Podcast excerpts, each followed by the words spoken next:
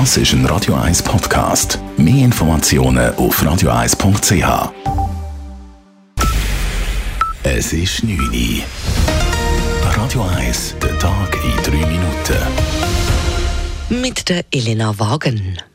Zum dritten Tag in Folge wollten die Klimaaktivisten von Extinction Rebellion auch heute einen Verkehrsknoten der Stadt Zürich blockieren, um so für mehr Umweltschutz zu demonstrieren. Die Stadtpolizei hat heute eine größere Aktion allerdings unterbinden können.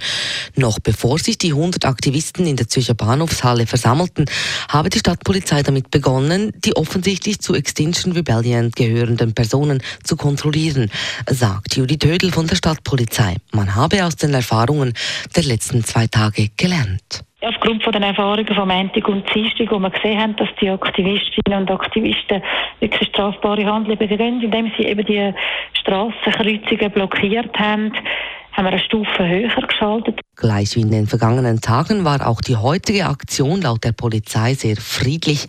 Die Aktivisten von Extinction Rebellion wollen mit ihren Aktionen den Bundesrat zu mehr Klimaschutzmaßnahmen bewegen.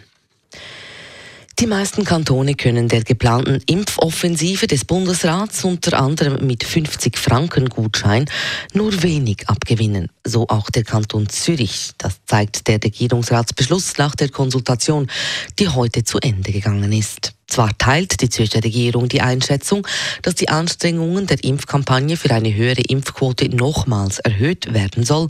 Die vorgeschlagenen Maßnahmen in der Impfoffensive sind aus Sicht des Kantons Zürich aber im Verhältnis zu den erwarteten Ertrag unverhältnismäßig hoch. So fehlten beispielsweise für mehr mobile Beratungs- und Impfstellen beim Gesundheitspersonal schlicht die Mittel.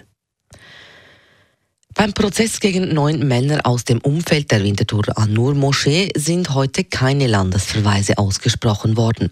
Das Obergericht hat heute sechs Angeklagte zu bedingten Freiheits- und Geldstrafen verurteilt. Drei Angeklagte wurden freigesprochen. Keiner der vier ausländischen Beschuldigten muss das Land verlassen, so wie von der Staatsanwaltschaft gefordert. Den Männern wird vorgeworfen, vor fünf Jahren in der Anur Moschee zwei Glaubensbrüder geschlagen und mit dem Tod bedroht zu haben. Das Urteil ist noch nicht rechtskräftig. Bereits morgen sollen in Deutschland die ersten Koalitionsverhandlungen zwischen den Sozialdemokraten, der liberalen FDP und den Grünen beginnen. Das meldet der Spiegel.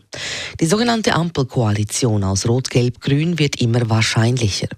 Immer unwahrscheinlicher hingegen wird die sogenannte Jamaika-Koalition aus FDP, Grünen mit der CDU-CSU. Das liege vor allem am CDU-Vorsitzenden Armin Laschet, sagt der ehemalige Schweizer Botschafter in Berlin Tim Guldimann.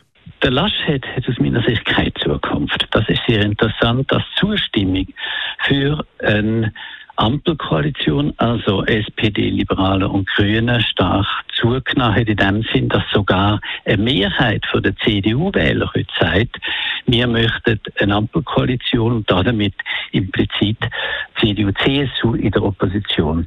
Auch aus den eigenen Reihen wird Armin Laschet kritisiert, etwa vom bayerischen CSU-Chef Markus Söder. Radio 1 Wetter. Den Wettermeldungen ist schon die Rede von Schnee, aber keine Angst, bei uns in Zürich bleibt es noch beim Regen heute Abend. Morgen soll es aber trocken bleiben. Es gibt einen Mix aus Sonne und Wolken. Nur Richtung Alpen könnte es ein paar Regentropfen geben. Temperaturen morgen in Zürich am Morgen 7 Grad, am Nachmittag 14 Grad und dazu eine kühle Beise. Das war der Tag in drei Minuten.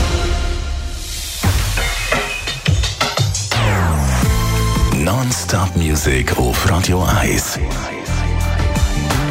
Die besten Songs von allen Zeiten. Non-Stop. Radio 1.